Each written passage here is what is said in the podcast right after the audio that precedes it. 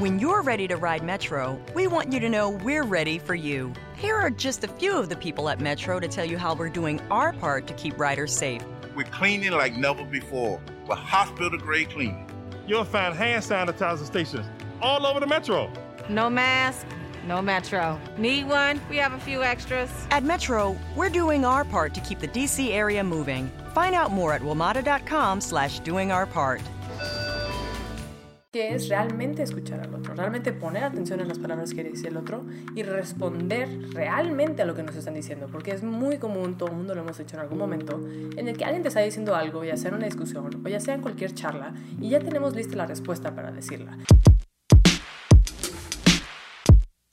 Hey, bienvenido a Inspirarte Podcast, el único podcast de libros, inspiración y motivación que puedes usar en tu vida diaria. Yo soy Kara Nips y es un honor tenerte de vuelta al podcast el día de hoy, semana con semana, para ver qué tema vamos a tocar. El día de hoy quiero hablar sobre las 12 reglas de la vida de Jordan Peterson. La premisa rápida de este libro es que hay 12 reglas en la vida que debe uno seguir para hacer el bien por sobre el mal. Este libro lo leí hace un par de meses, estando en una elíptica en el gimnasio, y es interesante porque este libro habla mucho de cómo debemos hacernos cargo de nuestra propia vida y de cómo eso nos empuja a ser la mejor versión de nosotros mismos. No te preocupes, el podcast no va a ser un spoiler completamente del libro porque al final del día creo que vale la pena que lo leas si tienes la oportunidad, pero sí quiero tocar más o menos estas 12 reglas que el autor propone. Así que comencemos. Número uno es arreglar tu postura. Arreglar tu postura no es solamente no arruinar tu espalda de estar sentado como un hombre de caverna, sino habla de algo más biológico de lo que trata de ser una persona erguida, bien mostrada, con el cuello arriba, pecho enfrente, lo que sea, que te muestra a una persona con mucha más confianza y eso es lo que las personas ven de ti, ven a una persona con confianza. Entonces arreglar tu postura no solo trata de algo ergonómico, trata de algo de presencia. Nos ayuda a vernos como más alfas, menos cansados,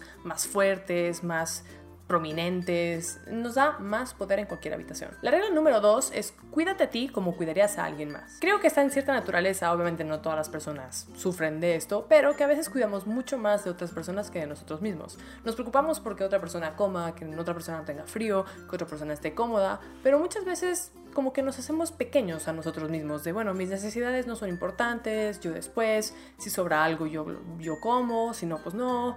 Y no, o sea, se trata de cuidarnos de igual manera que cuidaríamos a alguien más. Porque al final del día solo somos responsables de nosotros mismos. Buenísimo cuidar a los demás y buenísimo pensar en los demás, pero no dejes que los demás pasen por encima de ti y que te pisoten. Número 3, y va muy de la mano con algo que hablé en el podcast pasado, es júntate con personas que se preocupen por tu bienestar. Es una realidad que somos animales sociales, entonces si nos rodeamos de puras personas positivas o negativas o tóxicas o lo que sea, eso se va a contagiar. Entonces, ¿qué mejor que juntarnos con personas que nos van a contagiar de cosas de las cuales queremos contagiarnos. Queremos contagiarnos de gente que sea activa, de gente que sea feliz, de gente que sea optimista, de gente que sea trabajadora, de gente que nos aporte. Número 4. Mejora lo que tú haces antes de competir contra otros. Obviamente todo en la vida es una gran competencia, ya sea un deporte, ya sea laboral, ya sea lo que sea. Pero antes de mirar lo que está haciendo el otro y tratar de ser mejor que el otro, mírate hacia ti, hacia adentro, y descubre qué puedes mejorar en ti mismo para ti.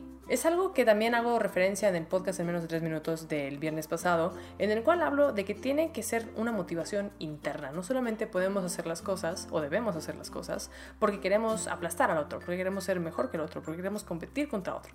Primero mejoremos nosotros hacia nosotros y lo demás va a venir solo. Número 5 solo aplica para la gente que tiene hijos, pero es básicamente educa a tus hijos para que entren en la sociedad. No los dejes malcriarse, no permitas actitudes que no sean buenas para la sociedad. Desde muy temprana edad inculcales valores, inculcales buenos morales, inculcale bien en la enseñanza entre el bien y el mal y vuélvelos en personas funcionales para la sociedad, no solamente personitas que van a salir al mundo y se van a asustar porque el mundo nos rodea en torno a ellos. Así que cuidado con crear hijos que parezcan que el mundo gira alrededor de ellos en tu casa. Si un niño se cae y todo gira alrededor de su dolor y su llanto, a lo mejor con el paso del tiempo ese niño va a crecer y va a pensar que siempre que él se lastime o siempre que le pase algo malo a él, va a ser más importante para todos los demás en lugar de todo lo demás. Entonces, Número 6 es arregla tus asuntos personales antes de criticar a los demás. Eso está interesante porque también creo que es muy fácil nosotros involucrarnos en las relaciones de otras personas, que una amiga te platique de su novio, de su novia, de lo que sea, y tú quieras aportar a esa relación externa. Pero a lo mejor tú tienes tus propios problemas de relaciones, de trabajo, de lo que sea, y estás juzgando a otros sin tú tener tu vida, digamos, como al 100 o al 90%.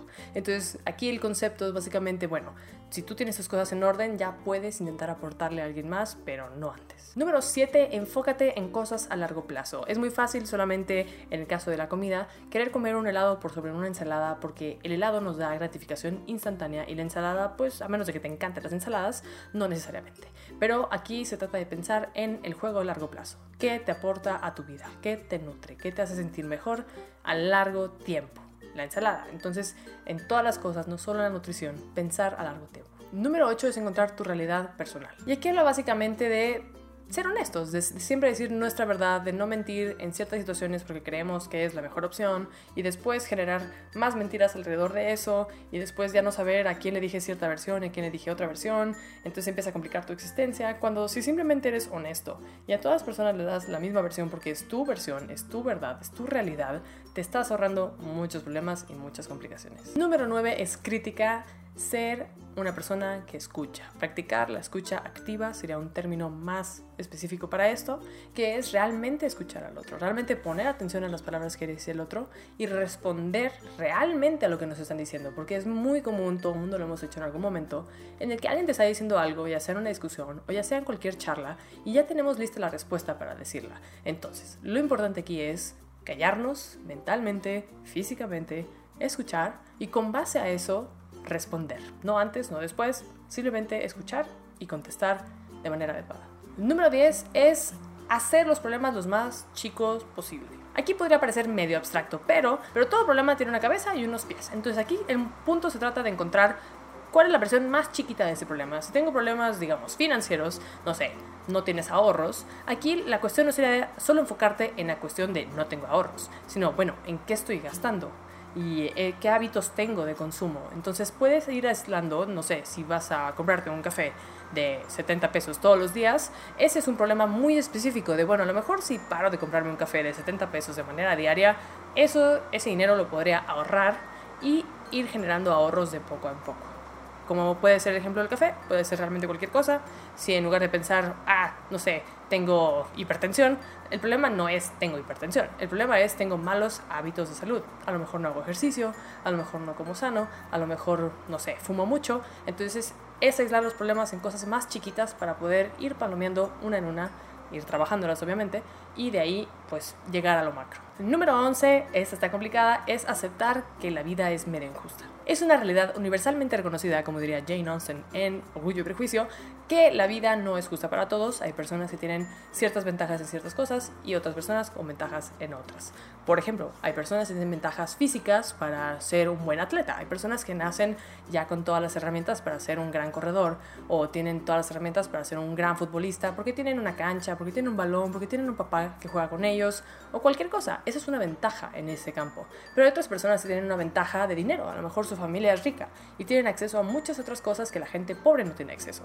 Entonces no significa que aceptemos que eso está bien, pero que aceptemos que es una realidad y que cada uno tiene que trabajar desde el punto que le toca. Y número 12, una importantísima, es tomarte el tiempo de apreciar las cosas lindas de la vida. Y creo que eso entra perfecto ahora que estamos con la cuarentena, coronavirus y todo eso, porque es muy fácil también concentrarnos en las cosas malas. Como decía en mi podcast anterior, es, somos buenísimos para quejarnos y somos buenísimos para recalcar lo que está mal, pero sí vale la pena tomarnos un tiempo extra en enfocarnos en lo que sí es bueno, en enfocarnos en lo que sí nos hace feliz y dedicarle más tiempo y pensamiento a ello. Porque así como todo, a lo que le dedicas tiempo, le dedicas pensamiento le dedicas fuerza y energía, le estás dando más poder en tu vida y probablemente pueda hacer que tengas una mejor perspectiva o simplemente que seas un poco más optimista. Así que sí, ese fue un resumen muy rápido, muy express de las 12 reglas de la vida de Jordan Peterson. Te invito a super leer el libro, la verdad yo lo resumí bastante corto solamente para dar una idea de qué trata pero sí abarca cada punto de mucha manera muy, muy específica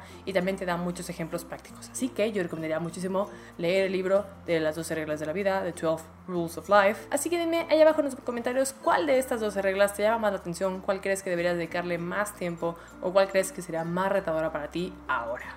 Obviamente, como todo lo que decía antes, es cuestión de empezar, chico. Es cuestión de agarrar una de primera instancia, a lo mejor trabajar en tu postura, primero que es algo físico, es algo fácil, no necesitas hacer muchas cosas, y de ahí trabajar en las demás, de mejorar tu círculo de amigos, de mejorar tu relación con las personas, de ser una persona que tiene escucha activa.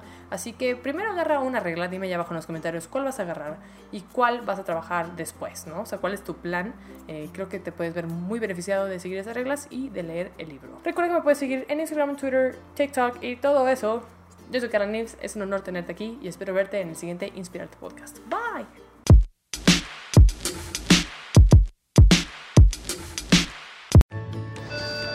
When you're ready to ride Metro, we want you to know we're ready for you. Here are just a few of the people at Metro to tell you how we're doing our part to keep riders safe. We're cleaning like never before with hospital grade cleaning. You'll find hand sanitizer stations all over the metro. No mask, no Metro. Need one? We have a few extras. At Metro, we're doing our part to keep the DC area moving. Find out more at WMATA.com slash doing our part. ¿Sabías que el nuevo Nissan Rogue 2021 es el vehículo con más tecnologías de seguridad estándar en su clase? Como RAB, para ayudarte a detectar objetos estacionarios en la parte trasera de tu Rogue. ¿Qué significa RAB? Algunos dicen que Rear Automatic Braking, pero para mí es realmente algo bárbaro, o realmente una ayuda bacana, o recursos automáticos brutales. El nuevo Nissan Rogue 2021, con más tecnologías de seguridad estándar en su clase. Segmentación Euro Pacific Rogue 2021 versus últimos competidores en el mercado. Se comparan los modelos básicos.